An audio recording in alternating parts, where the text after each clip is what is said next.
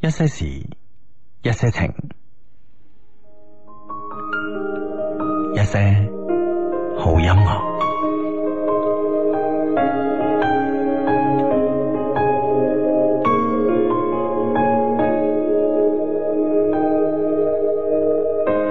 牵过手的人都会懂，用来之不易去形容那一段情路，没有谁能够从容。分过手的人都伤痛，很难让心再有悸动。这浩劫之后，只想让思绪放松。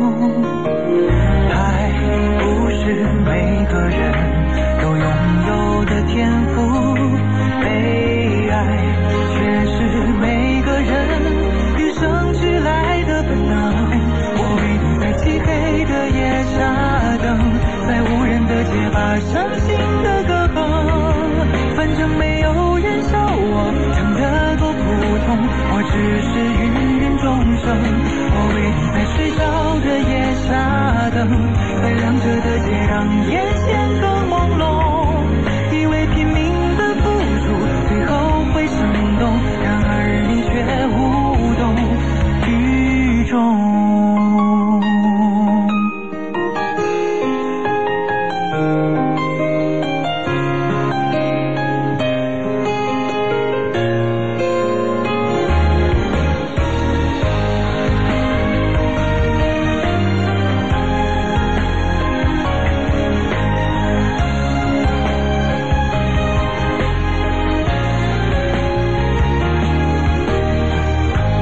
牵过手的人都会懂，用来之不易去形容那一段情路，没有谁能够从容。分过手的人都伤痛，很难让心再有悸动。这浩劫之后，只想让思绪放松。爱不是每个人都拥有的天赋，被爱却是每个人与生俱来的本能。我为你在漆黑的夜下等，在无人的街把伤心的歌哼，反正没有人笑我唱得多普通，我只是芸芸众生。我为你在睡着的夜下等，在亮着的街让眼前更朦胧，以为拼命的付出最后会生动，而你却无动于衷。我为你在漆黑的夜下等，在无人的街把伤心的歌哼，反正没有人笑我唱得多普通，我只是芸芸众生。我为你在睡着的夜下等，在亮着的街让眼前更朦胧，以为拼命的付出最后会生动，然而你却无动于衷。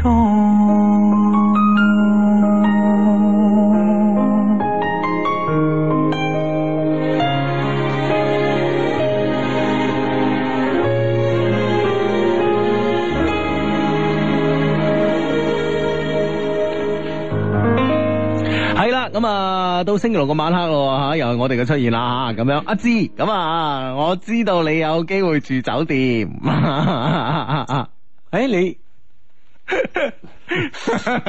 好愕然、喎！我我去边度住酒店啊？请我问點知去邊度住酒店啊？嗱，诶，上次咧咪九間香格里拉咧嚟廣州诶一個一個步飛嘅啊，我冇去到，你去咗啊嘛，係咪先？啊，係啊，聽講咧嗰袋禮物裏边咧有三間酒店嘅房券，好耐好耐 啦喎，系啊，但系三我都仲未用未用，你未用啊？因为佢全部唔系广州嘅，你明唔明啊？係咯。系啊系啊，咁咪好咯我咪嗱我嗱嗱嗱我谂下我系我哦，我即係你我我言邊下三間先言。下之意，即係你成日喺廣州，你都即係你嫌佢唔方便係嘛？ 唔係，即係喺廣州有屋企，都想去住酒店。唔係嗱，你明唔明啫？咁我都要去外地，我先有機會用啊 嘛，係咪先？咁如果佢留喺廣州嘅，咁有時諗下諗下，你唔用嘥咗咁，咁有可能都會用啊，係咪先，咁？我揾個人去住下嘛 自己住都得 嘅，又冇話佢又冇話一個人俾入嘅，係咪先？我三間係邊間話？啊，我諗下先啊。嗯誒、大連啊啊，好似仲有一間好似係曲阜，啊山東曲阜，勁嘅。啊，好順路啊！啊，仲有一間唔知係邊間啊？諗我諗下先啊，啊我我諗到話撞你先，咪你撞撞啊咁撞，啊三間一下子唔記得啊嘛，你有三個同一間我就知啫，係咪先？唔記得嗰間係邊間 啦你知唔知琴日琴日琴日中午咧，呢個東東姐咧就請我喺呢個太陽新天地嘅呢間。太靚咁啊，咁啊食嘢，咁啊講開呢樣嘢，咁啊，誒，佢話誒誒誒，你咩？你上次冇去啊？咁我話我我話我嗰日唔得閒，我唔知咩事啊，我唔記得咗啦，嗯咁啊嗯嗯咁咧佢，誒係啊，咁啊都有誒，全部都有酒店送噶，咁，誒，我拍檔去咗啊，佢冇講嘅，咁，誒，佢話梗係住酒店呢啲人嚟，梗係唔同你冇講 講，啦人哋梗係唔同你講啦，私人嘢啊 人哋同個女仔去咁 啊。咁咩佢啊？真係。啊冇，唔係關鍵，你明唔明啫？佢就俾幾間喺酒店啊，機票又唔俾啊，呢啲嘢啊，嗯嗯嗯服務真係一般啊， 唔夠。啊咁你咪可以打電話俾某人咯。你話我 book 起啊 book 咗某間酒店啦，而家就爭機票啦， 即係打邊爐嘅故事咁啊，係咪先？酒店有啦 啊，就爭機票啊，同埋個人 啊，咁啊或，者你咁樣，你打俾一個人話咧，我翻誒酒店同埋翻嚟嘅機票都有啦，咁 啊就就係去嘅機票未曾有。同埋個人都有啦，就係我啊嘛，人都有埋啦，就爭個咁啊嘛。唉，啊咁樣樣，唉，真係啊，真係要諗下先啦，唔係過期啫，點算啊真係？嗯系嗯啊，系啊，咁啊，喂，原來咧啲記者咧去呢啲诶，去呢啲即係發佈會啊咩，真係好着數啊嘅話，咁發佈會咁誒、呃都會誒、呃即係按好似例牌啦嗬，都會有啲咩嘅，都係有啲誒咩啊，叫做居馬費咁樣。係啦係啦係啦咁因為你嚟到係嘛，你要係譬如講你要打車啊、坐車係啊，係嘛。嗯嗯咁啊有時咧嚟到啱啱可能就係食飯時間嗯嗬，嗯有午餐咁嗬，嗯嗯咁會有一啲咁嘅小嘅補啊貼啊咁樣樣。樣 咁樣樣啊！我所以我知道珠江台邊個最有錢，邊個？悟空，點解點解佢因為仲有啊佢做錢？汽車節目噶嘛。哦，聽講而家汽車節目嘅居馬費一千八百蚊特起，係嘛？係 啊。 哇！哎咁你一個月去得幾次呢啲，咪成萬蚊咯。即係即係成份糧咁啦，嗬係啊，係啊，係啊，幾好喎！係啊，汽車節目嗱，喎所以咧要入行嘅，即係誒、呃即係以後有機會成為記者，可能而家學緊新聞啊，諸如此類嘅朋友咧，一定要入呢個汽車記者行，知唔知係啊 嘛？？咁我哋一些事一些情，一些汽車， 開始做汽車啊。開始一些汽車咁。 做汽車未必有你份 啊！睇呢個《速度與激情》咧，就自己買飛啦。咁啊，呢、個呢、個 friend 話今晚單身狗去睇《速度與激情七》啊，咁樣啊，唔係，即係唔係咁樣喎？今晚今晚係首映啦，係嘛？十二點嗯首映啊！咁啲人話誒，咁好簡單啦，係嘛嗱？咁睇完速七，梗係去速八啦，咁樣啊？ 咁咪 嘅，所有安排一條龍 啦。 下一站就直接速速八速帝啦，八 啦，係嘛即係 呢件事咁好快即刻有 啊！今晚係七八連住影㗎，你知唔知啊？ 喂，單身狗咁你點去觸發咧？係咯， 即係 求求單身現狗你就唔好去睇首映啦嘛，係咁人哋對於對於首映嘅現場會有女觀眾呢樣嘢有期待嘅可能喎。有女單 身，係啊，嗱係喎嗱呢樣嘢咧堅㗎。我琴日咧就搭 lift 咁嗯啊，我琴日咧就搭 lift 咧就呃誒呢、個 lift 上面嘅呢個電視咧就播緊呢個《速度與激情》嘅呢個宣傳片。啊哈我見到咧，哇睇到嘩嘩聲嘅咧，成個 lift 裏邊有三個女仔。係。係啊，哦啊啊除咗兩個扒之外，有一個都 OK 㗎。 啊即係換言之呢部呢出戲咧，即係對女生咧都好大嘅吸引力噶嘛。係啊咁啊，即係唔包所有女生都係一 pair，即係成 pair 成對噶嘛，嗬。 喂總有單身嘅一個咁樣。係咯係咯，喂呢、個 friend 話婷婷去咗睇戲喎，點解阿志冇 去？唉，做節目啊 嘛，直接速八件，唔唔得嘅，咁即係接唔上戲噶嘛，跟住睇埋速七噶嘛。 咁人咁哋一跳跳嗰速八，人人哋睇咗嘛，你知唔知啫？人哋睇咗速七啊嘛，係咪先？即係接唔上戲啊嘛。 你唔快咁啫，你作為一個男仔，啊你要連戲，你知唔知啊？ 你連咩你？睇一速六，咁你嚇冇理由即刻跳到速八噶嘛？你就喺呢、個呢呢、個呢、個速八等你係嘛？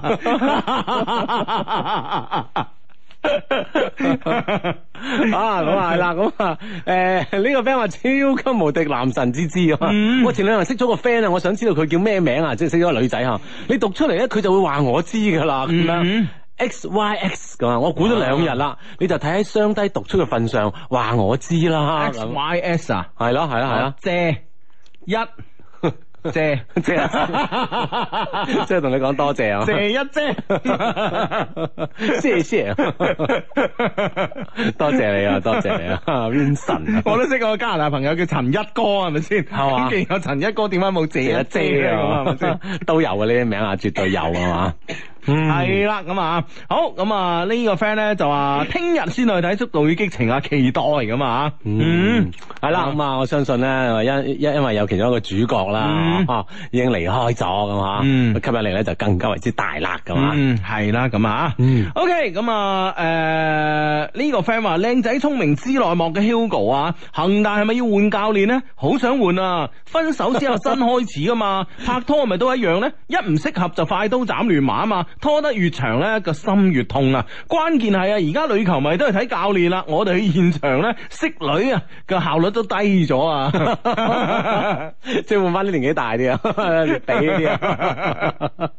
嗯啊。唉，喂，你俾都好型啊，其實係咪咁先即？係起碼，即係起碼冇年齡上優勢啊，型啊一 樣型啊， 即係咁樣嘛。嗯啊，嗰日嗰日我先有個 friend 話，哎 呀，能不能就是把那個呃恒大裏面凡是有個帥字的人都換掉啊？ 即係唔論唔理個樣定係名啊。 咁， 不管什麼朋友，不管是真名還是綽號啊， 什麼朋友，你那個 什麼朋友？就是。 唉，嗯啊咁啊好啦，咁啊呢誒咁啊繼繼繼續啦，就係呢呢呢個 friend 話我都都係話睇首映，話咧今晚咧真係啊嗯聽聽講咧，即係所有你喺網上訂嘅飛咧，全部都係誒紅色嘅一片啦，全部敷晒咁嗯樣樣。係啊啊犀利！呢個 friend 話我速一至七六，唔係速一至速六咧都冇睇啊，但老公今晚中我睇速七嘅首映，點算咧？我啊驚我瞓着咗。喂，遲啲先速八份得唔得 啊？其實冇所謂嘅，其實冇所 謂啊！你照睇足親係唔一定瞓得着嘅，係嘛？唉，咁啊，喂，好多 friend 都建議你今晚唔好做節目喎，去速八喎。係嘛？係啊，咁樣樣咩？係啊， 我哋可唔可以聽下啲群眾嘅呼聲咧？毅然閂咪啊！唉哎呀，真係啊！啊！啲 friend 真係好啊，真係啊，真係好啊！你哋啊，啊嗯咁啊呢個 friend 阿 Vincent 咧就話咩啦？喂，佢話多謝你啊，佢真係聽咗啊咁嗯樣，我話俾你聽佢叫咩名 啊？X Y X 係咩嚟㗎？啊係呢、個 friend 話一邊睇書一邊聽兩老做節目啊，感覺咧兩頭唔到岸啊！ 咁你揀一樣啦你。係啊，睇書啊，睇書啦，啊咁啊，第日得閒咧先可以 down 翻嚟聽都未遲嘅，係啊嘛？哇！呢、個朋友咧，誒、恭喜啊！咁啊，上個星期咧交咗首付買咗屋啦。對於一個二十五歲仔咧，月入五千啊，而家開始咧就要供三千幾啊，感覺咧壓力好大啊！嗯嗯，哇，咁啊，剩仲剩翻兩千蚊啊，嚟使啊，係嘛？嗯嗯。係啦，咁啊，緊一緊啦，係嘛？啊，兩千蚊啊，三千幾啊，分分鐘得千零蚊哦啊未，夠兩千蚊啊，係啊，係嘛所以哎啊，而家買樓啱唔啱啊？其 實，而家買樓梗係啱啦，啱啊係咪睇城市？哦，睇睇城市哦咁樣啊誒呃而家咧，如果你係喺一線城市買咧，就係一個好嘅機會嚟嘅。但係咧，如果你喺二三線城市買嘅話咧，咁咧就可能咧我感覺啦嚇，嗯二三線城市可能仲誒。呃誒、即係之前一陣咧炒樓嗰啲啊，我覺得可能仲未消化，咁啊哈啊可能咧仲有少少嘅時間可以等一等咁啊。但係而家買都基本上都唔會錯，咁啊遲早都會升翻，係嘛？嗯，啊嗱，如果你係即係自己剛需入住嘅話咧，吓都係時機係嘛？係啦，咁啊，咁其實咧今日中午咧飲茶嘅時候咧，我同阿媽咧就無意中講一句説話，我突然間咧就呢個 friend 嘅呢個誒呢、個 friend 嘅呢個微博啊，就話即係二十五歲仔月入五千，而家誒終於俾咗首期買屋咁啊，嗯咁個壓力好大。呢個男仔嚟啊，佢叫雪峰呢一些事一些情啊。係我突然間睇到呢、個呢、個微信啊，唔係呢個微博嘅時候咧，我諗起咧，我中午咧同阿媽食飯嗰時咧，一句好不經意嘅説話。點啊？诶、呃即係當我媽咧同我傾，即係話啊生仔好啊，生女好啊，即係傾呢啲诶話題嘅時候吓，我突然之間咧，我唔我不加思索咁樣我就講句说話，我就話诶、誒如果你屋企嘅環境唔好咧吓、即係如果诶屋企嘅經濟條件唔係太好咧，可能生女會比較好吓、啊因為生仔咧坦白講壓力太大啊。即係未來嘅負擔咧比較大啦，嗬。嗯啊即係相對於女生嚟講，系啊系啊，理論上嚟講，即係诶、呃坦白講，即係唔係話歧視吓。理論上嚟講，如果即係話生個女生個女咁啊長大嫁人啦，咁基本上咧就係話家長嘅呢個壓力咧，基本上就冇啦。嗯但係你諗下生仔，如果你係家庭條件唔好嘅，係咪先啊？咁你諗下一個仔出到呢個社會，一個男仔出到呢個社會，佢係背負幾多嘅壓力喺度啊？嗯係咪先嗯啊？娶老婆又要買屋啦，喺事業上就誒仲、又要要拼搏啦係啊，嗬仲要拼搏啦。前幾日咧睇誒新聞，大家我相信都睇到，就係話有個深圳嘅一個 I T 男咁啊過勞死咁啊，係誒晚黑大概即係幾點鐘死嘅。其實而家可能大家仲唔係誒十分之清楚啊，但係咧就話佢係誒知道咧，佢係嗰個呃誒一點幾鐘度發咗個 email，跟住去廁所咁啊，可能就唔得啦咁樣啊哦。有冇有冇睇呢個新聞啊？你我我知道誒，知道呢件事咁啊，但係即係具具體又唔知佢係係因為咩原因啊等等。嗯係啊，係一個猝死。其實其實我覺得呢樣嘢真係。我睇到之後呢，其實我好我好唔舒服。我覺得而家真係喺呢個社會上邊嚟講呢，男生壓力實在太大太大太大，真係實在太大。嗯哼養妻會全部都睇你，就好似誒嗰個前幾日誒、呃不幸過身嘅呢個深圳呢、個誒呃呢、個 I T 人咁樣嚇。你諗下，即係佢又結咗婚，又又又有誒、呃又有咗小朋友，跟住呢，早排呢，仲將父母呢從老家接咗嚟呢個深圳住。你諗下佢一哦個人背負嘅係幾多嘢？係啦，係咪先？即係即係前後計係三代人啊，嗬上有父母啦，嗯嗯係有妻兒啦，咁係啊係啊咁樣三代人。你唔好話你家庭壓力，你就算係社會嘅壓力，係咪先？啊，大家都覺得喂，你呢個年紀你唔搏，你幾時搏啊？係咪先？嗯哼啊，作為一個男人嚟講，你搏一搏，可能你嘅家庭咧生活會更加好一啲。咁你搏唔搏啊？係咪先？啊，你唔好話咩啦，你就同學聚會係咪先？ 啊，同學聚會，當你當你即係出嚟社會，好似我哋咁做咗幾年嘢之後，同學聚會咧，大家唔會鬥邊個身體好，邊個健康㗎。 邊個大隻啲啊係啊，係係邊個揾錢多啊？你明唔明白啊？係邊個生活得更加好？你明唔明白？所以呢啲無形嘅壓力俾自俾咗啲男生太大太大壓力，所以我今日我我我我同我媽講話，我我同我媽講話，如果屋企經濟條件唔好咧，生個女比較好啲；如果係屋企經濟條件好，生仔好啲啊！我講呢句説話之前咧，我冇經過任何嘅深思熟慮嘅。啊， 啊！我完全咧，我我我講完之後，我自己都打咗個打咗個突，誒，我點解會講呢啲咁説話咧嚇？後尾我突然間諗到，會唔會係即係因為咁多年嚟，我哋做一些事一些情呢個節目咧，我哋收到太多嘅呢、個誒、呃微博啦、微信啦、email 啦嚇，啊好多個反饋，即係男仔咧，其實喺呢個社會裏邊咧，同埋自己睇到周遭嘅朋友，同埋自己啊，包括自己，都有好多好多嘅壓力喺度。嗯哼。 嗯。啊，無論係社會或者家庭咧，俾到自己壓力啦嚇，呢樣嘢咧，無形中咧係有可能去自己幫自己施壓噶。其實喺呢嗯個整個過程當中啦嚇，誒男女咧已經係定咗啊，你係呢個性別啊，希望咧可以咧通過你自己覺得可以 O K 嘅方式咧，可以令到自己可以減壓啦嗯嚇，可以釋放一下咁樣嚇，嗯令到自己生活咧就冇咁緊張㗎嘛。所以咧，啱啱啱啱啱啱，我突然間睇到，即係我今日中午講完呢句説話嘅時候啊，其實我無心之中講呢句説話，講完之後，包括啱啱睇到呃誒嗰個 friend 嘅嗰個嗰個微博之後，我突然間即係，我覺得我哋一些事一些情應該係為我哋啲 friend 去做一啲嘢，嗯哼，即係可以無論喺邊個方面啦嚇，係啊幫到佢嚇，係啊係啊可以放鬆一下，係啊係啊嚇。啊！我點樣幫佢哋啊？諗下先， 諗下先，真係你又唔知，但但係真係男人之苦啊！喺呢、個喺呢、個喺呢個高速發展嘅社會裏邊嚇，仲要咧同工同酬，不過同工同酬你啱唔啱咧嚇？ 啊嗱，我就知道好多美國公司咧啊， 同埋日本公司咧係男性嘅工資會高啲嘅，即係同一份工，但係女仔又唔又又唔啱聽係咪先？啊咁啊梗唔啱聽啦 咁啊係嘅，咁啊呢個 friend 都話啦，其實咧女性壓力都好大噶，咁樣啊，嗯。啊！呢、個呢、個誒呢、個 friend 話真係好大壓力啊，上有老下有嫩咁啊，嗯，啊，咁啊，好好好好多女仔都話壓力好大啦，咁我當當然知啦，當嗯啊，然知即係啦女仔都講啦，我哋壓力都唔細㗎，等等嗯咁嚇，我哋咧就嚇又要識男仔啦，點點啊，等等嚇。嗯 O K O K 啊，嗯，嗯，咁啊呢個 friend 話佢哋睇完速七咧係去七仔嘅咁 樣。跟住走去速八啊。佢話將速八留翻俾導演，啊都啱嘅，都啱嘅。唉，咁啊，誒誒誒，哦，呢個 friend 話我都有關注呢件事，就喺朋友圈轉發咗。嗰個男嘅清華大學嘅，因為長期加班、長期捱夜咧，仲到凌晨而猝死啊！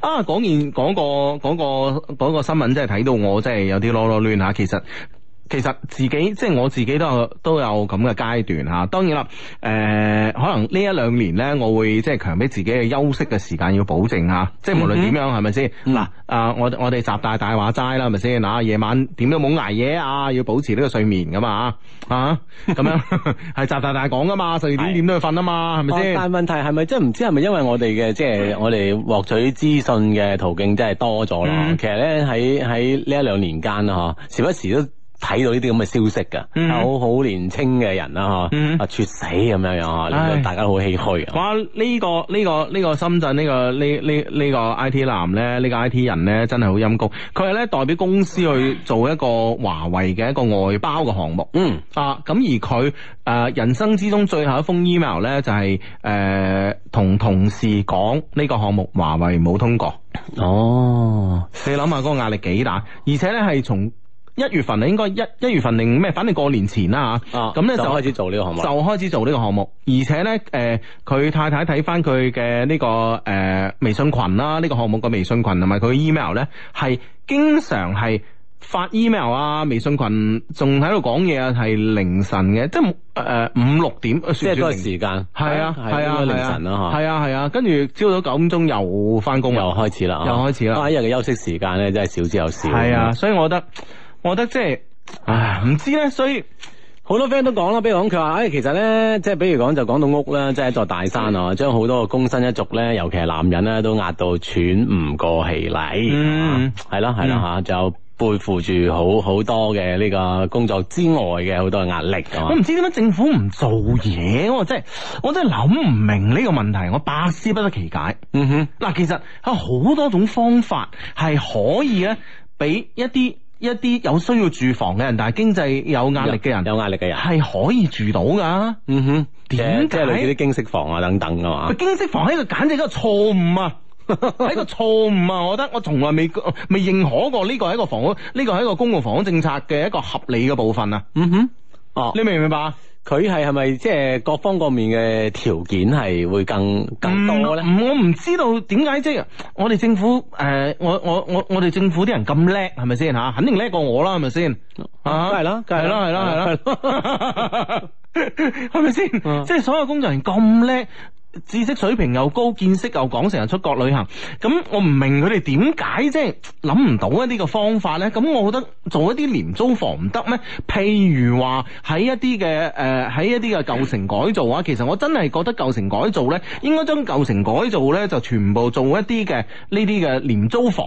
嗯哼，呢啲廉租房呢，其實呢，就係租俾一啲可能仲未曾有能力去買樓嘅人。即係其實其實本身呢個地方咧就係係一路都租俾嗰啲人噶嘛，嗯 係啊，係嘛？係啊。啊哈，咁佢哋所就以租呢啲地方。係啊，咁而而且咧，你係減少咗人哋嘅公交通成本啊，你知唔知啊？嗯哇！你而家嗰啲嗰啲嗰啲誒嗰啲嗰啲嗰啲咩咩咩房咩房安排得幾遠啊，大佬？咁你唔諗下人哋每日上班嘅時間時間係咪成本啊？搭車個路程遠係咪貴啲啊？嗯係咪先？係咪照顧唔到屋企啊？令到小朋友即係已經誒父母係咁辛苦啦，可能收入都唔高啦，而小朋友咧缺乏呢個照顧咧，即係我諗唔明，百思不得其解。唉，有啲問題真係諗唔到啦，算啦。係啊， 問題太大啊係啊，啊廿五歲仔啊，我終於都，其實我都明白嘅，呢、個世界上唔係所有嘅問題都會有答都案係嘅都會有答案嗯。啊。嗯嗯啊，希望啦，有好多好多方面嘅去平衡啦，嗬，嗯可以令到啦，誒，我哋生活喺呢個世界或者喺呢個地方啦，壓力冇咁大咁樣吓。嗯嗯嗯哼嗯啊，係咯，咁啊呢個 friend 話設計師都好大壓力，係啊，咁啊小弟不才，各行各業都係噶啦。小弟不才，即係小弟咧做設計咧，真係我覺得誒、呃通宵咧對於我嚟講咧係唔係唔係一件太鮮有嘅事咯，唔係太罕有嘅事咯，真係要交貨嗰時你唔通宵啊，係咪先？系啦，咁啊嗯都要趕咁樣啊。嗯，啊咁啊呢啊呢呢個 friend 話，唉，古語云真係壓力大過山啊！而家古語文嚟嘅呢個。啊壓力大過山，OK，壓力山大，你應該英語云啦吓，壓力山大。 英語云啊，古語云啊。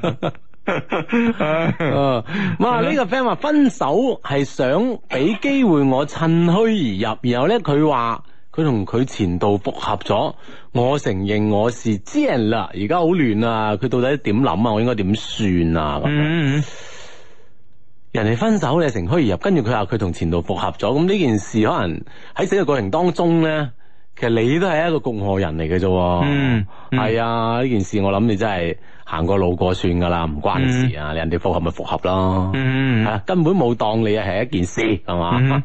系啦，咁啊，好咁啊，呢個 friend 話 Hugo 你老老實實啦，你有冇炒樓先？我梗係冇啦，邊有咁多錢炒啊？嗯我我買嗰啲屋咧都係剛需，要自己住嘅，嗯哼，係咪先？係啊，剛需嚟㗎。嗯啊 咁啊呢誒 呢個 friend 話志啊，我發覺咧自己誒、呃我發覺自己好多人哋識嘅嘢我都唔識咁樣，例如想用打印機啦，覺得自己智商好低，點算咧咁樣？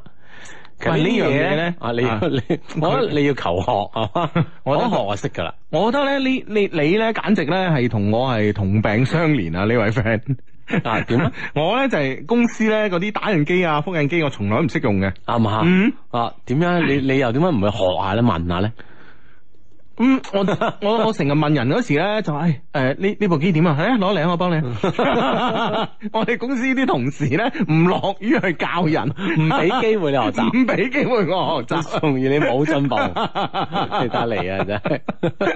所以咧好自卑啊，有時知唔知啊？因為咧，我係我係禮拜六、禮拜日都翻工噶嘛，咁咧就經常咧就話太太咧就話，譬如話要辦啲咩嘢啊，咁啊要啲複印件啊，就俾我，誒、哎你你帶翻公司複印啦。啊往往呢個時候咧，我總係即係好好收結咁樣同猶佢豫咗啊好收劍同我大家講，我唔識用複印機。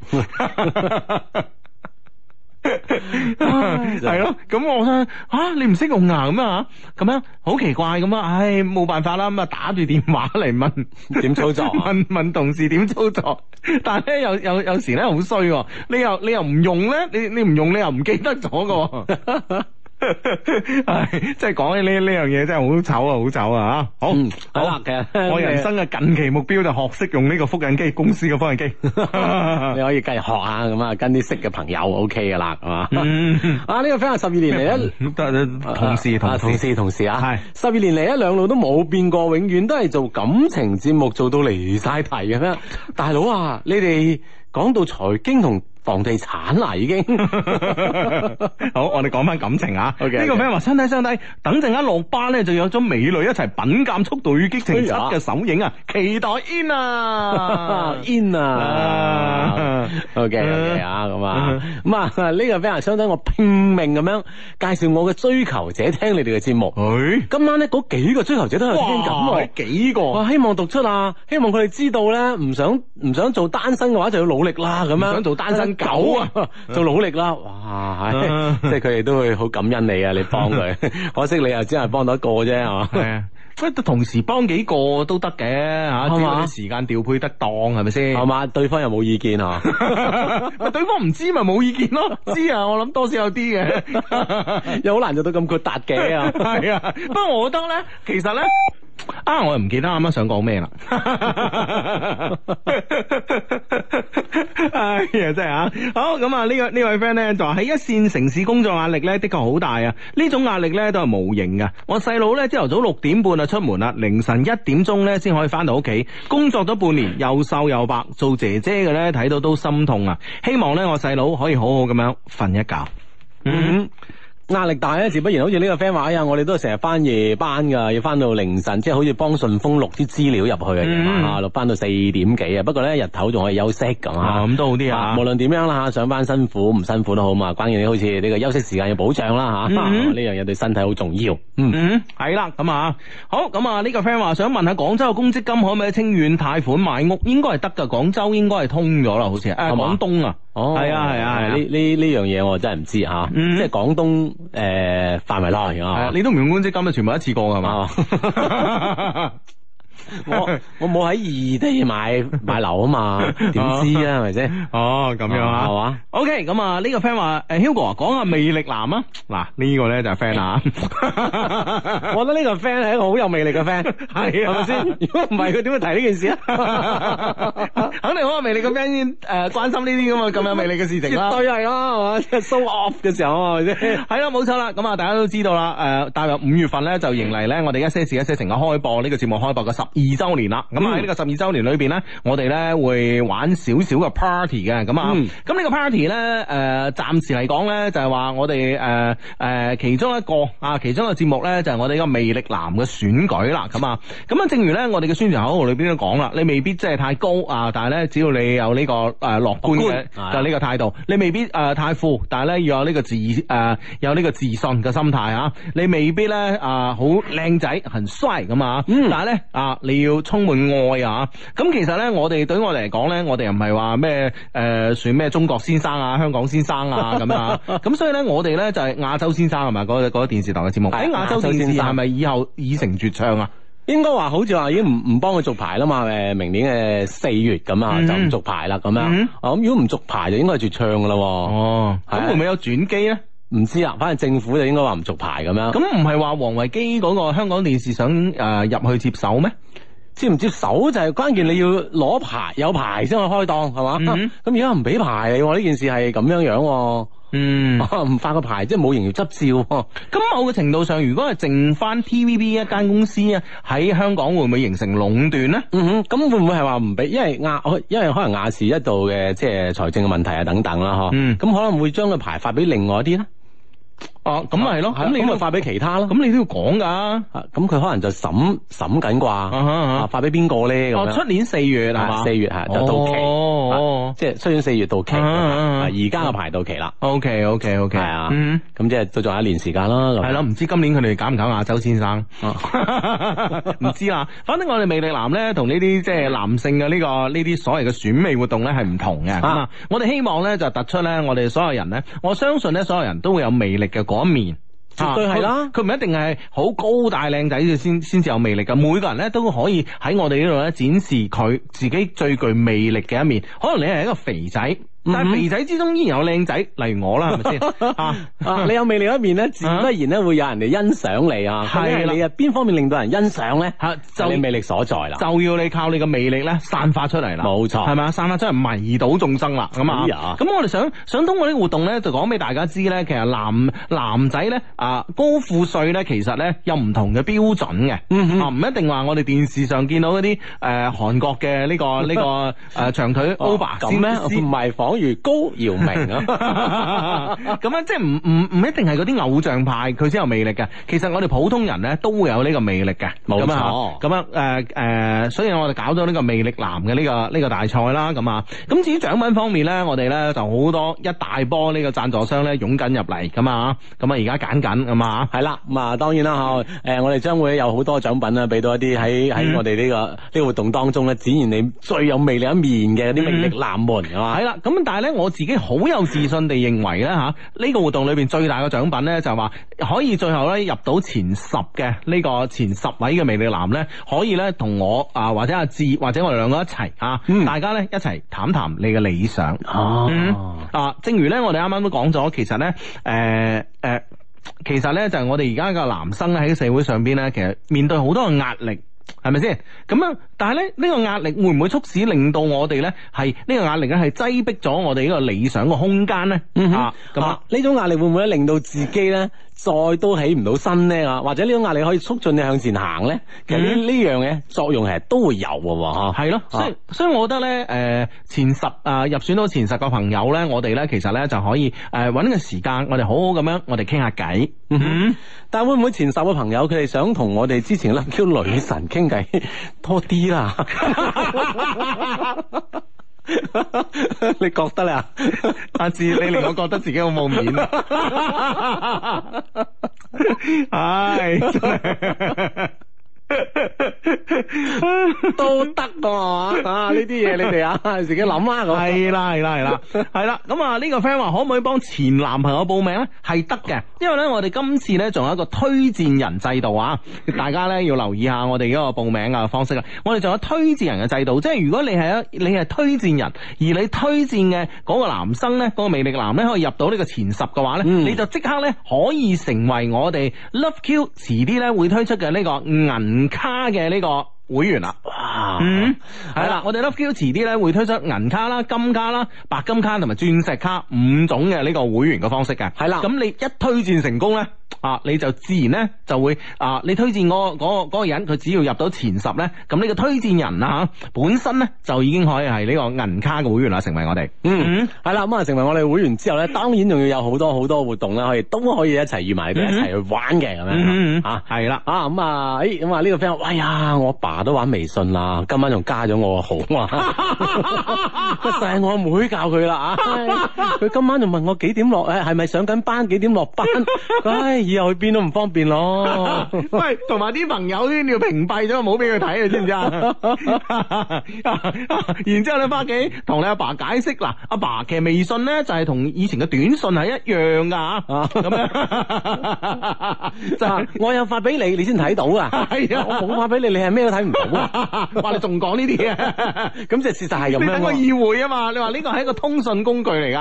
啊，你阿爸話：，誒點解我睇到其他人有朋友圈嘅？咁嗯你話啲人咧係誒呃嗰啲唔上進嘅人咧先玩呢啲㗎，咁樣啊我哋邊度得閒玩啲啊？系啊，我哋 我哋呢啲咁上進嘅，淨係發下呢啲啊，同你發下呢個微诶短信咁嘅咋。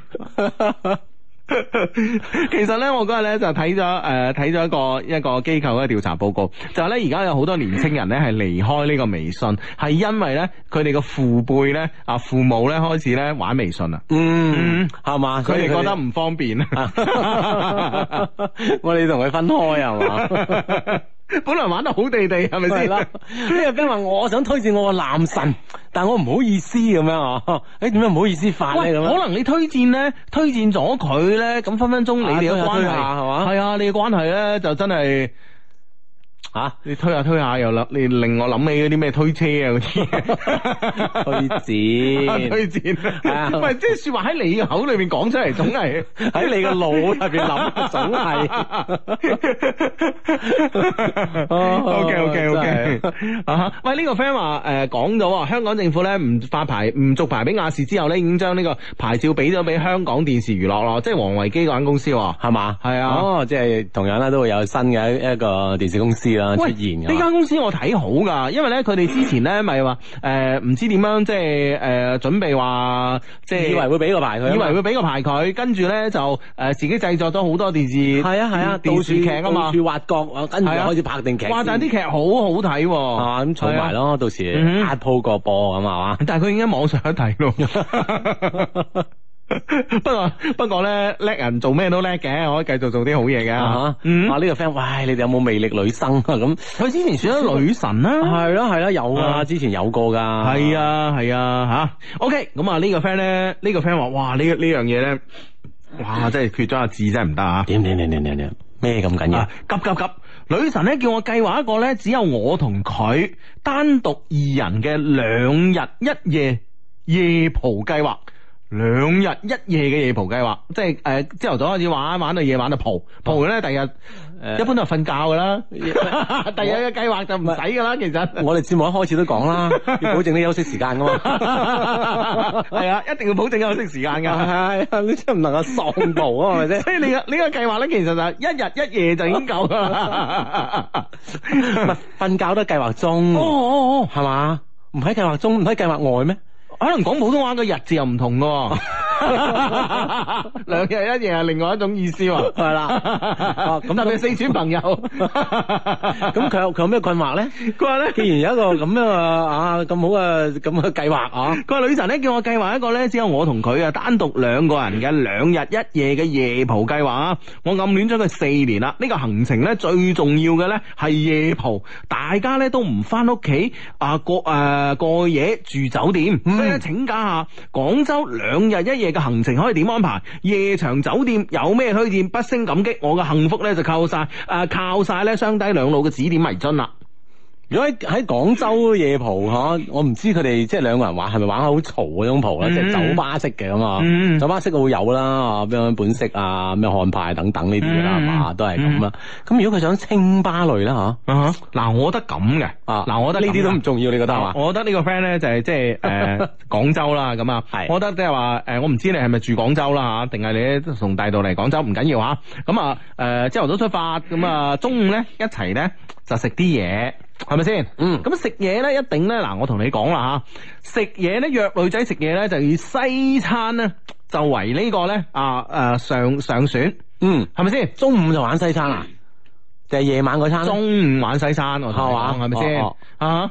咁啊，即係嚟到就食西餐先。系啦，西餐啊，千祈咧切忌火鍋。我同你講啊，因為你火鍋咧，其實咧，其實咧，你你無論咩火鍋咧，你個身度咧食完肯定有一陣一陣味係啦係啦，呢樣嘢女仔唔中意嘅，特別你話如果中午食火鍋仲死，係啊，咪成先？日都嗰陣味成啊。日都有陣味縈繞心中，係咪 先？咁啊所以咧，我覺得咧就中午咧啊就可以咧啊食西餐啊咁樣，嗯我覺得食西餐咁都啊。 OK 嘅，即係令到兩兩個人感覺咧迅速進入一種情調當中啊。嗯係啦，冇錯啦，冇錯啦。哦咁啊食完西餐之後咧，咁我覺得咧就話可以行一行咧，有啲誒、呃我唔知你兩個興趣愛好喺邊度嗯啦，係咪先嚇？咁譬如話，如果係大家都誒誒。呃啱啱出嚟約會啊，第一日啊，大家都誒填妝啊嘛，對唔 對？大家都扮晒嘢仲有啲放唔 開，大家都扮晒嘢嘅時候咧，咁我覺得咧可以去咧誒誒類似咧咩紅磚廠啊啊呢啲呢啲稍為有藝術氛圍嘅空間，去睇下啲畫展啊啊，諸咁如啊此，當然類。事先咧，你嘅呢個男生就做好啲功課啦嚇。嗯其實咧，好好多網絡上咧都嗯查到噶，近近期嘅同性活動，比如啊啊，同性誒 OK 啊。同性活動啊嘛，係咁啊廣州會有啲咩活動咧？係啊，藝術藝術活動啊，諸如此係類啦咁啊，睇留意一下睇咁啊，咁啊當然啦，咁啊如果係男生咧有實力嘅話咧，我覺得咧就唔一定去睇啊、除咗睇誒呢個誒、呃去一啲比如紅磚廠呢啲藝術空間睇一睇展覽之外啦，如果係男生有實力嘅咧，可以去睇睇啲江景豪宅。 係嘛？俾啲希望俾呢個女仔，俾啲你又唔好話暗示喎，係咪先？嗱，你同我我以後你住呢度啊，咁樣 唉咁啊咁即係啲無啦啦點去睇屋啦？呢件事你係咪有個由頭咧因要為？我覺得如果係如果係一個一個男仔啊，佢同一個女仔，即係誒誒，可能以後有發展嘅話吓，咁、嗯我覺得一個任何一個女仔咧，都希望咧係一個愛家嘅男人，所以咧你你你可以同呢個女仔講，其實咧我有個誒、呃我嘅興趣愛好，我唔知你知唔知啊？其實咧我中意睇樓噶咁啊，我成日咧夢寐以求咧，我又結咗婚之後咧，屋企係點樣啊？廣州咧睇嚟睇去咧，得個匯月台係睇得下嘅，咁樣 你明唔明白？咁咯喎，係啊，去到咁震咯喎。系咪先啊？系啊，兩個樓盤講得最靚，一個匯月台，一個係誒誒誒誒呢個呢、個誒。啊，另另外一個唔講住，呢、嗯個太呢、個呢、個秘呢、個秘密，秘密啊！ 哎，喂，個 friend 糾正我哋啊，炒一句話，佢香港電視娛樂咧唔係王維基嘅香港電視啊，係電信盈科旗下嘅電視台，哎好似係喎，好似係啊，講哦哦有傳呢個係盈科喎， 哦，哦，王維基嗰個仲係喺網上仲播係唔得喎，喎， 有網上播喎。嗯嗯咁樣樣係嗯嘛？哦，咁係啦，咁啊留意啦，明年啦嚇，睇下啲咩新嘢睇啦咁嚇。嗯係啦好啦，咁啊睇樓啊嘛，有實力嘅睇樓嚇。嗯，係。誒、有呢有呢、個即係誒藝術愛好咧，睇呢、個啲藝術展咁嘛。係啦，係啦，係啦。好啦，咁啊呢個晏晏晝嘅時光啦，嚇呢嗯個午後嘅時光咧嗯就過去啦，係啊，又食唔通咪睇樓啊，咁啦吓，咁啊，我啱啱講到，唉，講埋俾個 friend 聽啦，咁啊，廣州兩個最好嘅樓盤啦，兩個頂級樓盤，嗯一個咧就係喺大學城嘅上上軒一零三，嗯哼另外一個咧就珠江新城嘅呢個匯月台，嘛啊，睇呢兩個其他樓盤全部可以唔睇噶啦，啊！睇睇完之後咧，嗯， 睇完之後諗咁上下啦，係咪係咯先？係咯係咯，啊，又食啊！係食嗱，我同你講咧，夜晚呢餐咧食咩咧？我同你講，哦日本料理啊！啊，咁啊，我諗相信咧呢樣嘢啦嚇，日本嘢、日本菜啦嚇，我相信對於好多好多女仔，或者九啊幾個女仔咧，嗯都係有殺傷力嘅。係冇，錯啦，係啦。啊咁啊，呢樣嘢真唔使估啊！係。啊，中噶喎呢樣嘢咧一，定中啊！我同你講啦，咪食日本嘢，係食日本嘢咁啊，咁啊咧如果係有誒有有有 有冇分有實力冇實力啊？啊如果有實力嘅，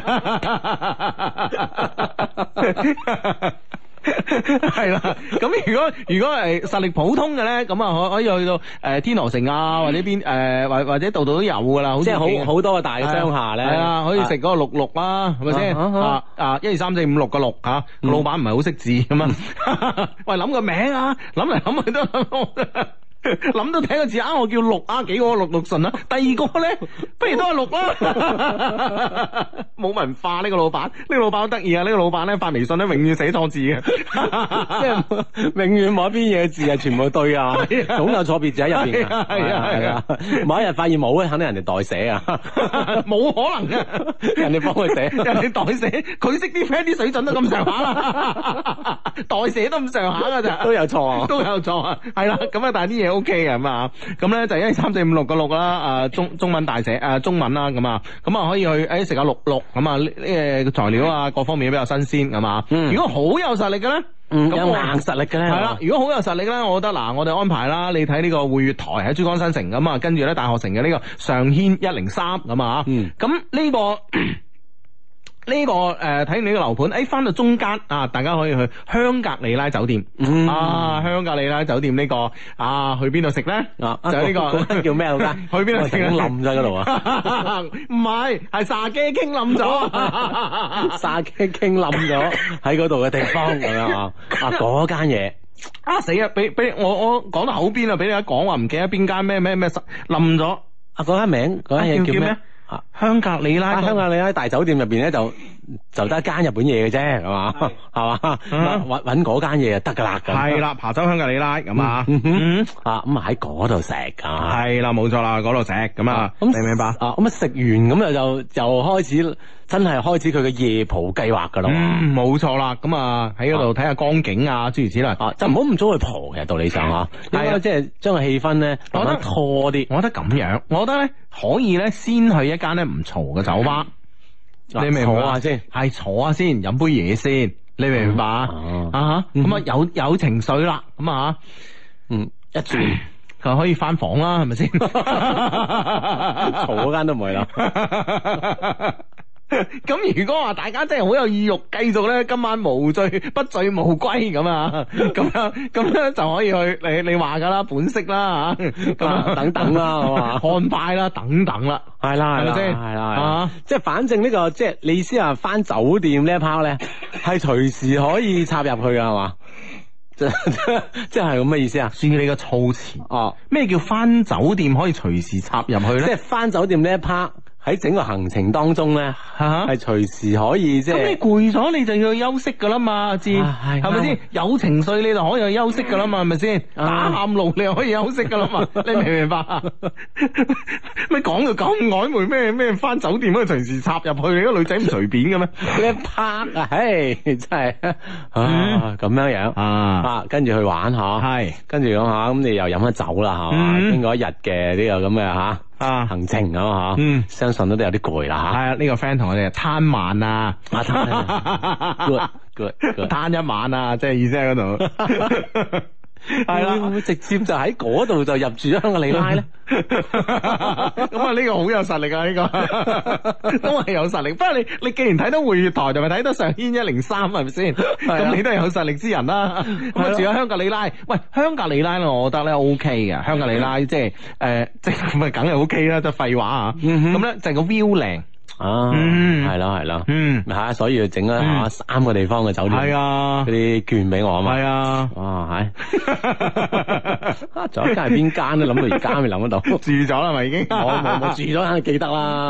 唉呢係個 friend 話 Hugo，你當年係咪帶 Hugo 嫂去睇樓就追到佢啊？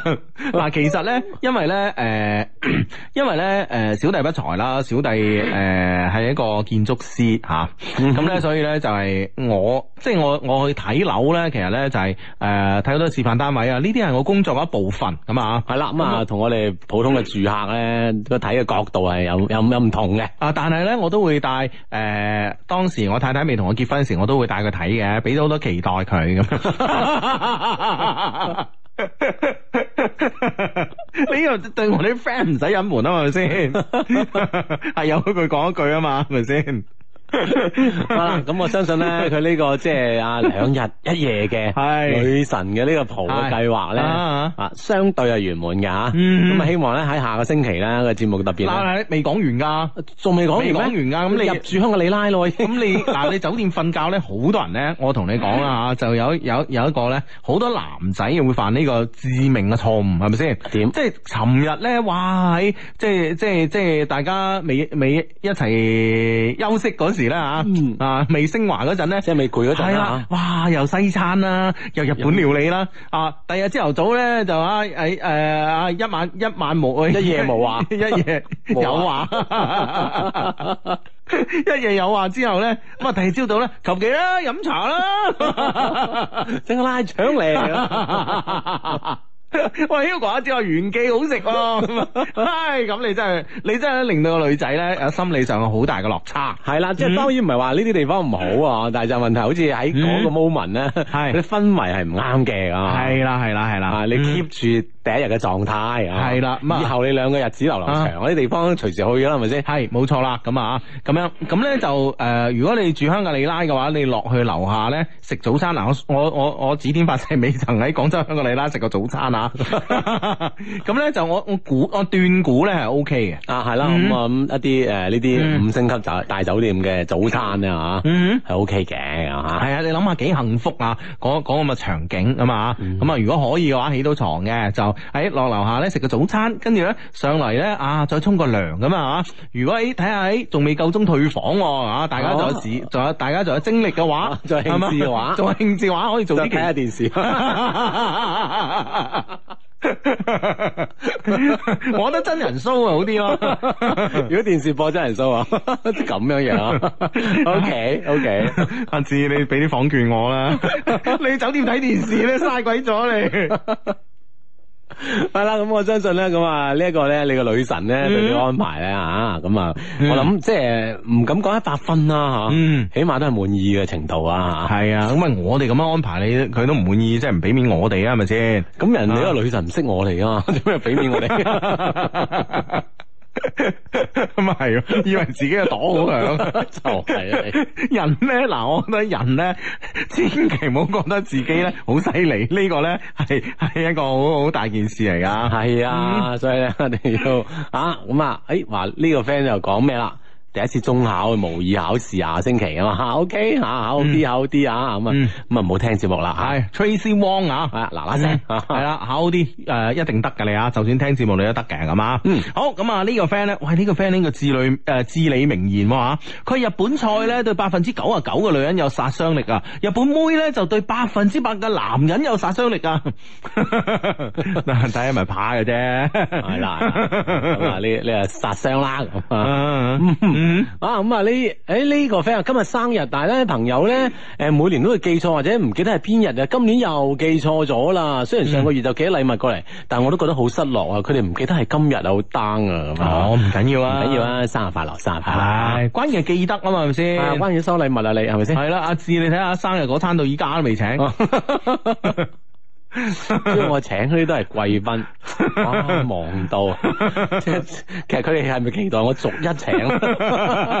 點都唔肯一齊食嘅，但係呢班人我都唔知咩 意思，唉，真係離晒譜啊！真係， 唉，真係，我覺得會唔會係你嘅請嘅誠意唔夠咧？我夠啦嘛，我覺得你咧就如果你真係誠意夠嘅，係啊，你就譬如話喺群裏邊你發發發發一條呢個微信，嗯啊邀你就請你就邀請，係啦，係啊係啊，呢呢啲我做過啦啊，知定於嗯啊，比如話誒星期一啦嚇，十三號晚咁啊，幾多點係幾點？香格里拉灘漫、啊日本料理等。啊，午時恭候幾時入席？啊係 啦，六時恭候就六時十三就開 食啊，啊，即係就即係我就定晒期啦，係啊就，唔好問其他人。冇問其他。哦喂，大佬啊，，真係啊！大佬你諗下嗱，即係結婚擺酒，你會唔會你你比如話你請三百人好啦，係咪先？係你有冇理由你個個打電話你得唔得閒啊？你嗰日係咪先？總係有唔得閒噶啦，唔得閒即係唔俾面啦，係咪先？哎呀，真係啊呢班人真係離晒譜，係咪先？咁唔俾面都唔係 friend 嚟噶啦，係咪咁啊先？做咩要請佢咧？嗬，係啦，嗯，冇錯啦，唔到嘅吓，嗱到嘅咧請你食飯，唔到咧就唔該啊，微微微信支付 六嚿水，六六六 六九九啊或者九九九咁 樣，送禮當 啊係啦，係咪先嘛，？啊，真係，嗯唉，你班人真係嗯，好好好好，哇！呢個 friend 話我附近有間酒吧叫六六噶 咁，哇一一路落我都係六 六，真係大順啦呢個 字。 都係啲老闆唔係好識字。 好呢、個 friend 話誒誒，低低啊，快讀出啦！今日係我同我老婆結婚一周年啦，求祝福啊！順便幫我同佢講聲啊，老婆，我愛你一生一世，一定要讀啊！我老婆聽緊噶，如果唔係我刷你屏啊！呢、個 friend 叫 Marco 風係嘛？嗯，Marco 同埋 Marco 太咁啊，誒、一生一世，嗯，系白頭到啦老，啊，越嚟越開心㗎嘛，咁啊， 呢呢個 friend 話，哇，佢話親愛 Hugo 同芝芝晚上好，希望今晚咧可以借你哋金口讀出，係嘛？嗯董妙婷，其實我識你咁耐咧，早係想同你講我中意你嘅。嗯董妙婷，希望你會接受我啦，我會盡我最大嘅努力對你好咁樣。嗯啊，呢、個 friend 嘅微信名叫幸福的開始努力咁樣。嗯啊哈，董妙婷啊，收到未啊哈？嗯係啦，咁好人哋對你啊。啊啊嗯哼。好咁啊！呢個 friend 咧就聽完 Hugo 講咧就好易入戲啊，聽埋阿志講咧就瞬間出戲啊！ 太冷靜啊你！咁 咪呢呢件事咪圓滿咯，係又入戲又出戲，係咪先？又出又入啊！ 好煩俾夜晚， 好圓滿啊！夜晚青年男女嘅呢個生理活動啊！咁嘅你 唉，好咁啊！呢個 friend 話 Hugo 話，尋晚俾人捉水魚啊，打的啊，地鐵三號線換五號線翻羅沖圍，錯過咗五號線尾班車啊！誒、以為咧有誒、唯有喺珠江新城出嚟打的咯，啊、打翻羅沖圍富力半島打八啊九蚊啊！車上咧有傾。係啦，繼續翻返我嘅節目啊！咁啊，呢個誒誒呢個 friend 咧就 Hugo 啊，你會唔會咧教誒以後咧教呢個誒 boss 仔咧益女啊？咁啊，呢樣嘢肯定會教嘅啊啊！，當然啊嗯，boss 仔聽唔聽佢教啦，就另一件事啦。係叻過你咁啊，你心唔係諗，我覺得咧教咧就唔係話嗱仔，你應該點做點做，你明唔明白？嗯啊哈喺一路喺個成長嘅階段裏邊咧，其實咧會 潛移默化係啦，潛移默化佢，即係點樣尊重女仔啊，諸如此類。嗯咁我相信咧啊呢樣嘢咧好過你好過你去教咯，係咪先？嗯，係啦，咁啊呢樣嘢咧就係呢個方式方法嘅問題啦，係嗯嘛 啊咁啊呢呢個 friend 就話，哎呀，佢琴晚打電話翻屋企啊，得知爺爺入咗呢個 ICU 病房啊嘛，眼淚咧嗯就即刻流咗落嚟啦。而家嗯爺爺仲喺 ICU 病房啊，希望咧可以通過電台咧，通過電波同爺爺講，爺爺冇事嘅，一定會冇事嘅。嗯一路芝芝，你哋幫我讀出啦，爺爺會聽到啊，萬分感謝啊！冇事一定冇事嘅一定冇事嘅，係嘛？嗯嗯嗯，好咁啊！呢個 friend 咧就話正喺度裝修一間鋪啊，做玻璃嘅叫咩名好咧？求名咁啊，做玻璃啊，我玻璃之城哇，得唔得 啊？ 日日日就播播播咗嗰部戲啊， 哎呀，係咩啊？叫格拉斯啊，係嘛？啊點解咧 glass 嘛，得唔得？ ？OK OK，我覺得 幾啊幾有格啊嘛，係咪先？ 格拉斯啊格拉斯係咪先？哇！呢個名幾幾幾高啊，係咪先 啊？嗯啊咁啊呢個 friend 話想去美國旅行啊，廣州邊間旅行公司比較靠譜可以代辦簽證嘅咧？求介紹咁啊嚇，咁大嘅旅行社咧都可以幫到你啩應該嗯喂，簽證係自己去仲好啦啊，。自己去又得，或者係佢嗯即係如果實在係咩，佢會即係旅行社俾啲指引佢啊啦。誒、好似啊，佢係美國旅行啊，美國好似唔可以代辦噶，嗯哼，唔可以代辦啊。美國美國唔可以代辦嘅，嗯啊，據我所知啦，唔怕唔怕，我哋有個 friend 嘅都冇乜誒存摺，即係話佢咪咩咩你資產證明嘅，咁佢覆緊呢個係存摺去，咁存摺個餘額得九啊八蚊，都簽咗佢啦，係嘛？係啊，阿輝啊嘛。哦，係啊，哦唔係輝唔係輝，係邊個唔係阿啊？輝，誒係誒，哎呀好叻嗰個咧，一晚可以做八次嗰個叫叫咩名咧？啊咁哦， 叫咩名啊嗰個？叫咩名咧？嗰、個唔記得咗啊！哇，嗰、個好勁啊！嗰、個可能可能人哋美國佬都感覺到佢勁，知唔知道寫咗呢啲啊？道？係 咁啊呢個 friend 話我聽緊三月十四號嗰期嘅喵好煽情啊，咁樣誒嗯係嘛啊又聽住直播咩嚟噶嘛？係咯，又聽喵咁啊，系啦，OK，嗯咁啊，系啦，咁啊，如果聽唔到直播嘅 friend 咧，都可以上我哋官網官方網站啊，三個 W dot L O V E Q dot C N 上面咧，嗯可以 down 翻我哋以往節目嚟聽嘅。係啦，冇錯啦。OK，咁啊，阿甜咧就係 Hugo，啊我而家喺三亞散心中啊，介紹咗一間青年旅社工作嘅 Carmen 啊，聽節目啊，佢而家都喺度聽緊啊，希望被讀出啦。我正喺度開發海南嘅市場中啊，多謝你，多謝你啊，開發得好啲啊，知唔知啊？嗯。嗯。啊！呢個 friend 話求兩老讀出雙低啊！我讀中專嘅時候咧，同一個女仔糾纏不清咗一年半，kiss 過、拖過手、抱過，男女之男女朋友之間嘅事情我哋都做過啦，但係嗰段時間咧，我都冇認可呢段。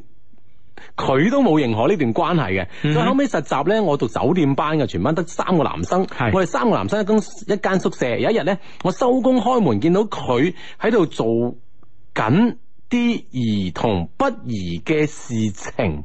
嗯後尾我每戀一次都會覺得另一半咧有佢嘅身影，我覺得對佢唔對唔住另一半啊，就散咗。而家時間一年幾啦，每次夜深一個人咧都會諗起我哋以前嘅一啲事，我甚至每個月咧都會走遍我哋之間一齊走過嘅地方。但係佢而家已經咧名花有主啦，我都唔知道我而家等佢翻嚟咧定係自己。一廂情願好，我後日咧就出國留學啦，要出國五年噶嘛，話長唔長話短唔短啦，我而家咧好亂啊，心點算啊？求兩老指點明燈啊！其實真係個前度縈繞不散啦，係嘛、其實我覺得會唔會係？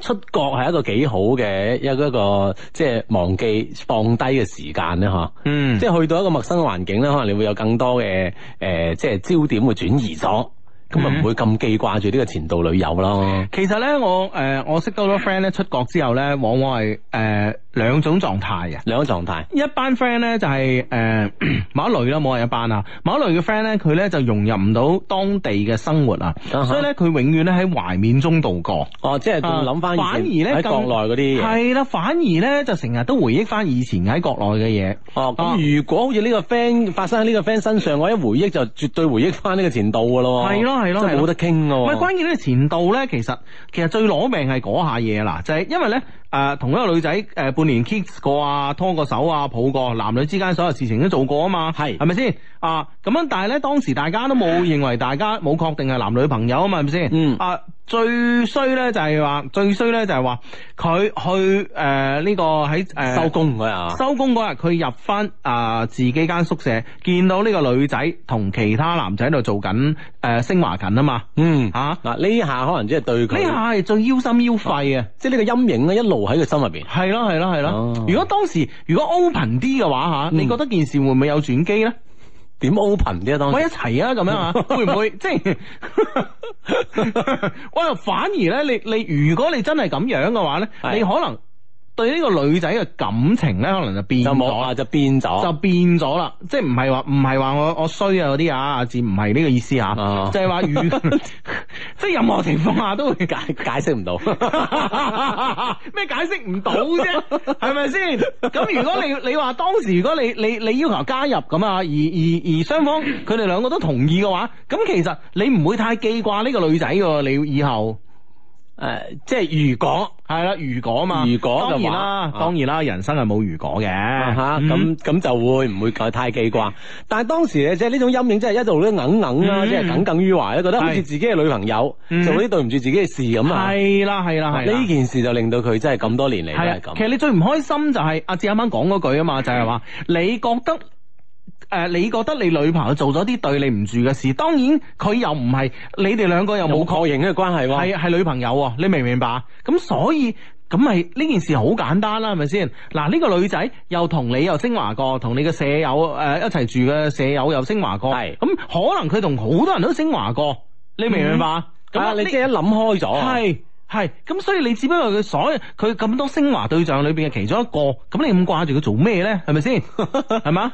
係啦，咁你都要慢慢慢慢向上游，你都 揾多幾個更升華華。，更何況係嘛？你而家又要出國啊，有五年係嘅要讀書啊，嗯我諗應該咧更加將呢件事釋懷啦嗯嚇，將佢放低、放低再放低咁啊嗯 啊咁啊，當然啦，頭先阿 friend 話誒阿阿 Hugo 話，另外一班 friend 嘅感覺就可能係另一種啦嚇，係啊，去到誒。國外啦，係比較適應當地嘅生活嚇，嗯識咗啲新嘅朋友，咁呢嗯件事咧可能就會更加容易忘記啦。嗯，係啊，吓冇冇计劃咁多啦。你只不過佢係佢係你升诶，呃佢、係只不過你係佢升華對象嘅其中一個啫嘛，你明唔明白？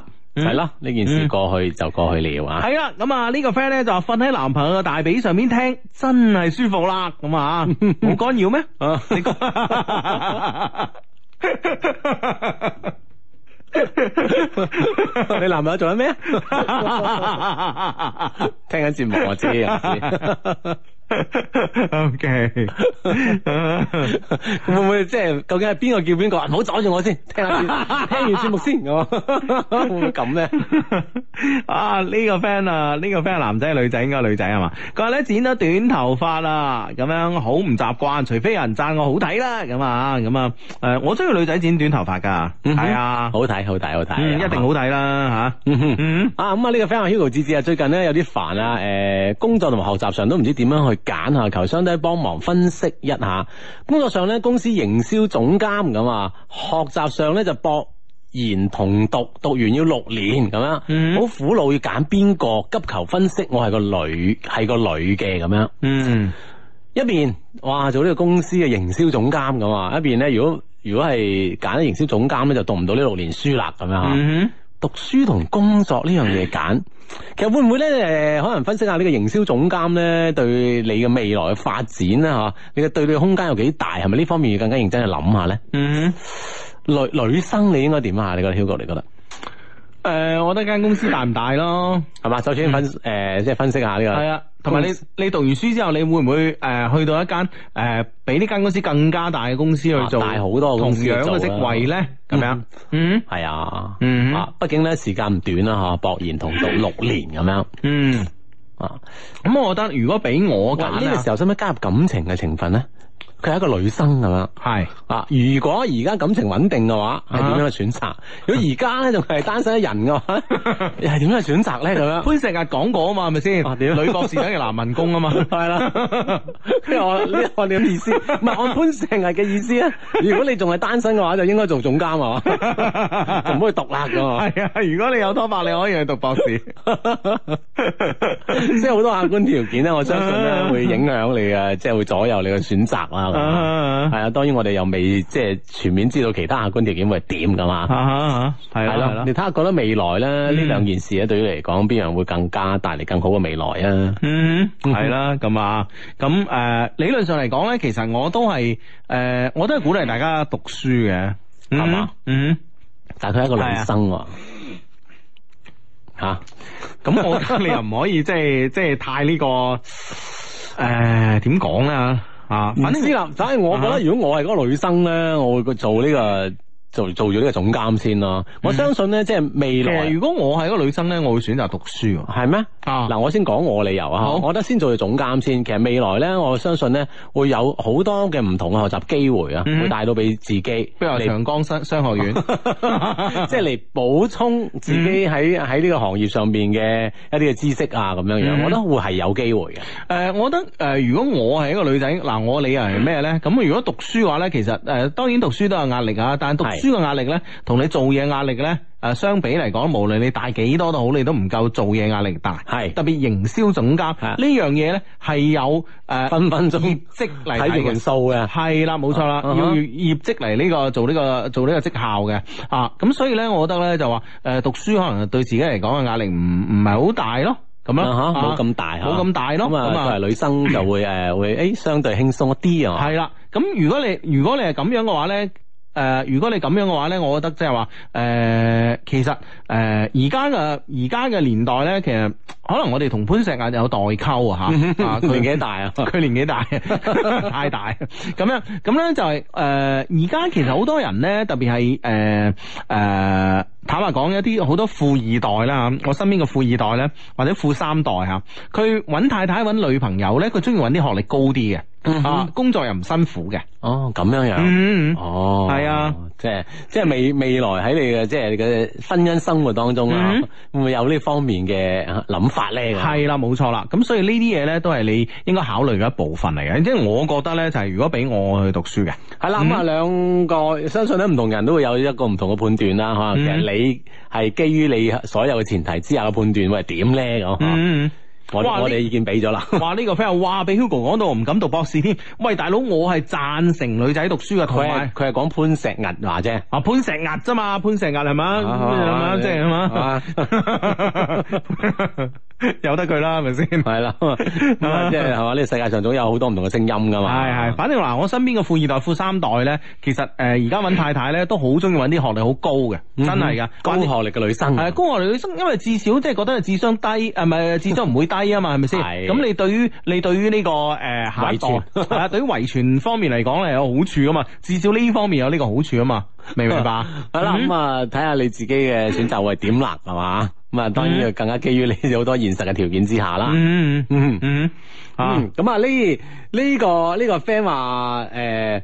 兩位十年 friend 啊，我第一次求相低幫手啊，我中意咗個女同事大半年啦，一直都知道佢有男朋友嘅，而且呢，誒、呃據我所知已經一年半啦，感覺好穩定。個男嘅廿九歲，我估都差唔多要結婚啦，但係呢，我仲係好傻咁喺度等緊佢喎。我哋日日見，日日上班都見到㗎，佢就坐喺我隔離，我應該點做呢？啊嗱，我覺得咧快刀斬亂麻啦，你出盡八寶誘惑佢啦。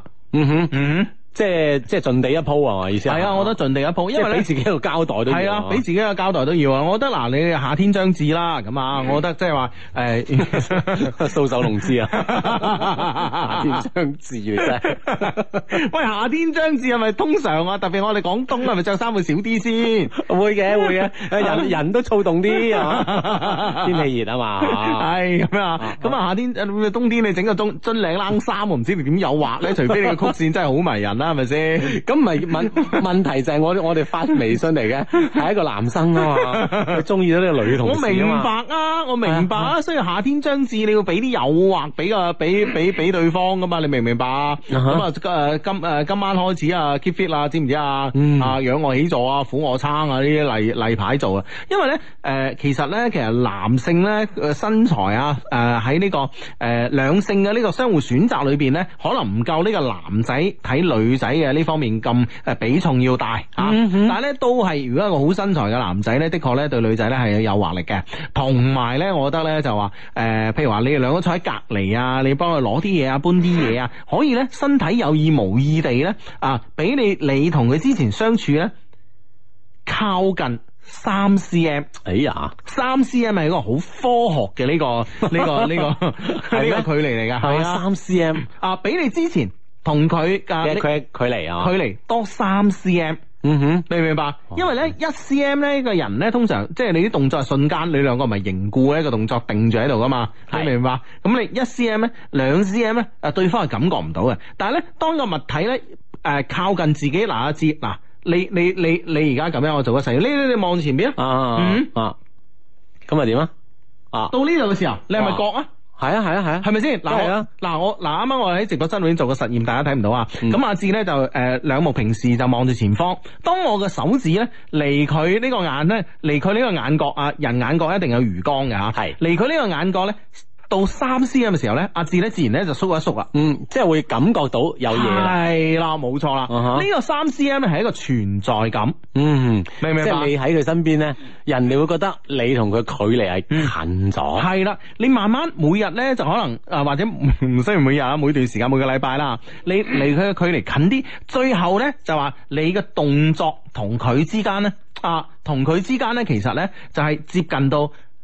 你哋兩個之間身體之間咧就有三 cm 呢個距離咧，咁佢就一定好強烈咁樣感覺到你嘅存在。而呢，如果佢唔係討厭你，如果佢係都對你有意思嘅話咧，啊，甚至乎咧，佢都係因為呢個距離，佢俾你啊嘅魅力所吸引住嘅話咧，其實咧呢個問題佢接落嚟咧就好辦啦。係嘛？嗯其實除咗呢樣嘢咧，我之前睇過喺網網上嘅調查咧，即係女生咧對男生嘅一啲邊個部位咧係比較敏感啲嘅啊嗯。啊，排第一居然係眼睛咁樣啊嗯。咁啊，除咗話呢個身體上嘅三 cm 嘅距離之外咧嗯，可能咧係因為你兩個人咁近啊，喺工作關係上成。日 掘住佢， 哦好多眼神嘅交流咧，係你係有意無意要俾到佢，咁呢樣嘢咧，其實都會對你哋兩個人嘅關係 嗯 咧有幫助，係嘛？係啊，阿芝啊，仲有一個三 cm 噶，啊啊，點樣啊？哈仲有咩三先啊？仲有咧就係如果情侶之間咧，兩個即使個是但一方面唔願意，係但係當兩個嘴唇咧嘅距離係三 cm 嘅時候呃咧，啊，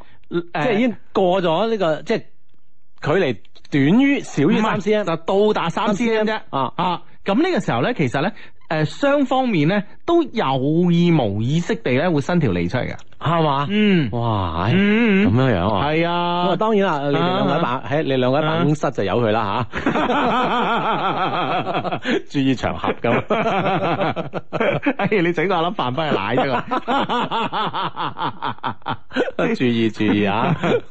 好啦，咁啊，我諗相信咧就俾自己一個交代啦，嚇，因為你暗戀佢咁耐啊嘛，嗯對方嘅形形勢又咁緊迫啊，好似想結婚咁樣啊，嗯，嚇試一試咁啦，就係啊，對自己有交代啦，好唔好啊？嗯嗯哼，係啦，咁啊，如果呢件事啊，咁 OK 咁 OK 啊，唔 OK 咪 OK 咯，咁啊做翻同 事啊， ，OK 咪 OK 咯，咁都係一個同事啊嘛，係擺酒請我哋啊，咁啊。 ，OK 喎，真係呢樣嘢 O K 喎。呢個 friend 話慢慢就負三 C M 啦，唔止啩？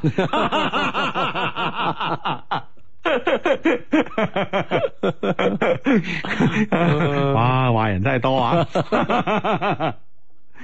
啊！呢呢個 friend 話：，哇！你哋教人哋搶女朋友，你哋好衰啊！咁樣。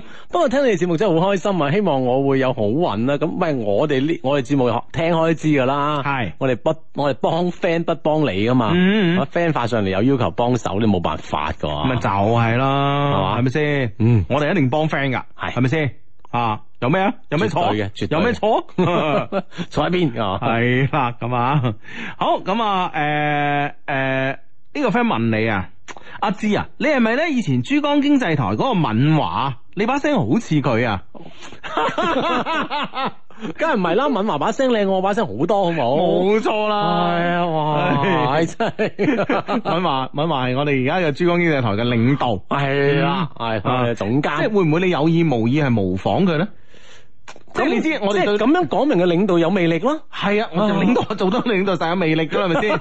啱嘅啱。係咪先？哇咁你我我我就覺得可能誒、呃我哋啲 friend 咧，就係我成日同你一齊，可能我唔係太覺啦，係咪啊，先？唔咁覺我唔覺得我呢種變化？係啦，但係我哋啲 friend 可能即係覺得喎，即係誒咁你你你要思考下，會唔會係你即係你你對領導嘅景仰，令到你有意無意模仿佢咧？就好似誒。都呃有可能喎，係嘛係啊，都有可能啊喎，啊係咯係係咯係咯咯係啊啊咯，啊！你即係誒，魅我領導魅力真係大嚇。梗係噶，一定啊！嗱，你你咧，如果你去誒啲三四線城市嘅鄉鎮咧，嗯你會見到咧好多嘅誒好多個誒呃領導幹部咧，頭髮咧中意向後梳嘅，嗯嗯嗱，佢就係一種模仿啊，係就係一種模仿啫嘛，哦係咪先？係嘛？係嘛？好嗯，好，即係你對領導嘅崇敬，令到你可能有一啲自你覺不自覺咁樣冇錯啦，啊哈！都有可能嚇。嗯哇，係真係都好啊，係嘛？你咁靚聲幾好啊，我覺得係啊，啊哈！喂，嗯呢個 friend 話冇喵嘅，有有。 有有有咁啊！繼續咧會喺我哋嘅充滿感情嘅電子郵箱入邊咧，就係、呢個 loveq at loveq dot cn l o v e q at l o v e q dot cn 上面咧嗯揀選你哋嘅喵 嘅。係啦，咁啊，但同 mail 之前咧，呢、個微博一定要讀啊！呢、個 friend 話，男人咧真係會好注意自己身材㗎。我老公去咗健身房大半年啦，啊晚晚練完翻嚟咧都會問我，老婆，你見到我條線條未啊？ 我以為係真空咧，老婆，我今晚個胸好似又大咗，等等等等，覺得我好鬼煩啊！ 有冇震俾你睇？咁咪啦，咁啊其實當然啦，即係每每個人做某一件事啦，我特別係都希望咧最親近嘅人咧，即係俾到鼓勵同讚揚啦。係咁咁啊你健身呢件呢家嘢好辛苦。係啊，咁樣即係有啲成績啊，希望希望你俾讚許佢啊嘛，人之常情啦，係咪先？啊系啦，希望你察覺得到啊嘛，佢唔問你，讚下佢咩？哎，今今日正咗喎咁樣啊，嗯， 咁啊大家開心啲系嘅。啊，好似我夜晚屋企同老婆飲酒，我都，哎，阿老婆，我酒量咪好咗咁啊。都係飲多啲啊！ 系读咩啊？读咩啊？嘛好呢封 email 咁啊，Hugo 志志兩位主持你哋好啊，我係你哋嘅一位新聽眾，我嘅朋友咧都叫我阿雞。阿雞係我哋嘅新聽眾吓，嗯以前讀書嘅時候咧，就聽朋友講過咧一些事一些情呢個節節目咧好好聽啊，但係嗰時咧讀書咧就又冇留意到啊吓，咁啊啊咁咧誒後尾咧就買咗一啲好迷你嘅小型收音機啊，因為咧但係又因為你哋節目咧做得比較夜啊，所以咧啊冇聽咁啊吓，咁而家畢咗業啦，喺公司翻工。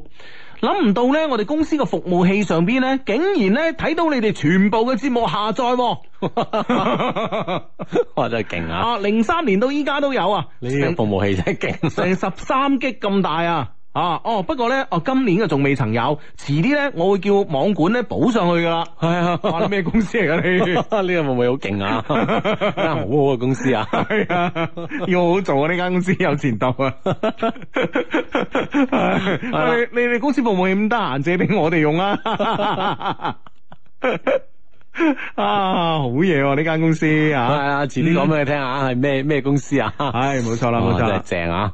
咁啊，咁啊，係啦，咁啊，突然間之前冇聽過，啊突然間翻公司服務器上面有得聽㗎嘛？系啦，啊咁樣前段時間啦，心情咧好低落，無意中咧啊、就诶、呃，当发现咗咧呢個服務器咧有你嘅節目之後咧，就翻翻出嚟聽啊，點開嚟聽咁啊，然後咧順理成章地咧被兩位嘅節目風格咧所吸引啊，然後咧開始啊天天翻工咧就開始聽啦。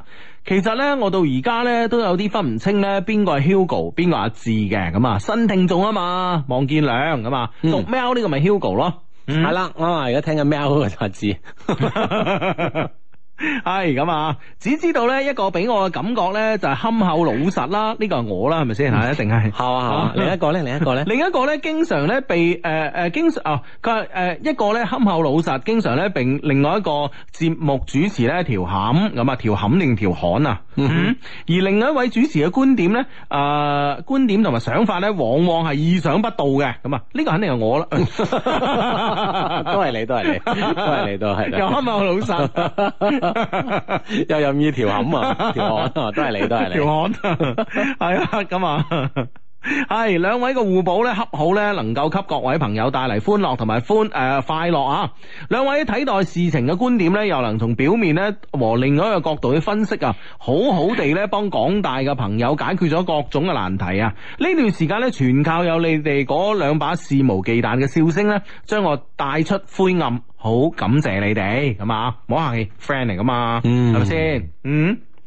啊，咁啊，爭完我哋名佢。系啦，封 email 基本上就係咁樣啦。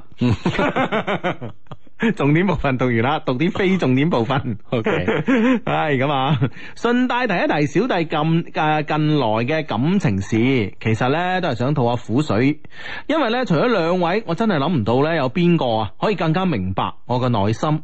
人多噶，啊嗰、個憨厚嘅主持人呢，唔使咁驚，啊得個女主角 A 啫，咁啊，嗯哼。嗯。嗯，唔好 驚啦，啱啱主持人，唔好驚啊你， 哇！真係吓、啊即係而家 down 翻嚟聽，即係從零诶，从零三年 down 到依家，都知道其中一個憨厚憨厚主持人 係好驚 A B C D 噶啊嘛。喂喂啊！最近咧，你有冇發現咧趨勢啊？會唔會即係聽我哋節目啲 friend 啊比較乖啦啊？點咧？最近咧節目裏边真係好少出現 A B C D E F G 咁噶咯喎。係啦，咁啊啊最最多都係兩三個到嗬，係啊，即係係啊去唔到三四五六個嗰啲喎。係啊係啊，大係家啊乖咗喎。係啊，即係佢哋感情生活乖咗。系啊，即系冇一腳踏幾船嗰啲喎。係咯係啊咯，我哋節目真係好正面嘅，其實真係。嗯啊，真係啊，好乖得好啊，咁樣，咁啊就得阿 A，阿 A 啊點咧咁樣啊？嗯。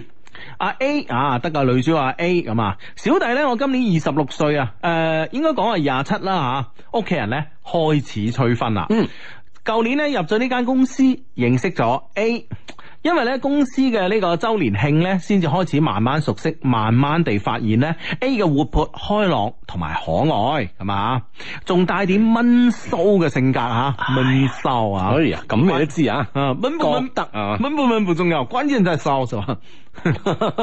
即係前面嗰個字唔緊要啊，嗯。 主要後邊嗰個字，OK， O K 咁啊，佢咧呢種性格慢慢地吸引住我啊，我開始咧意識到呢個女人咧有危險。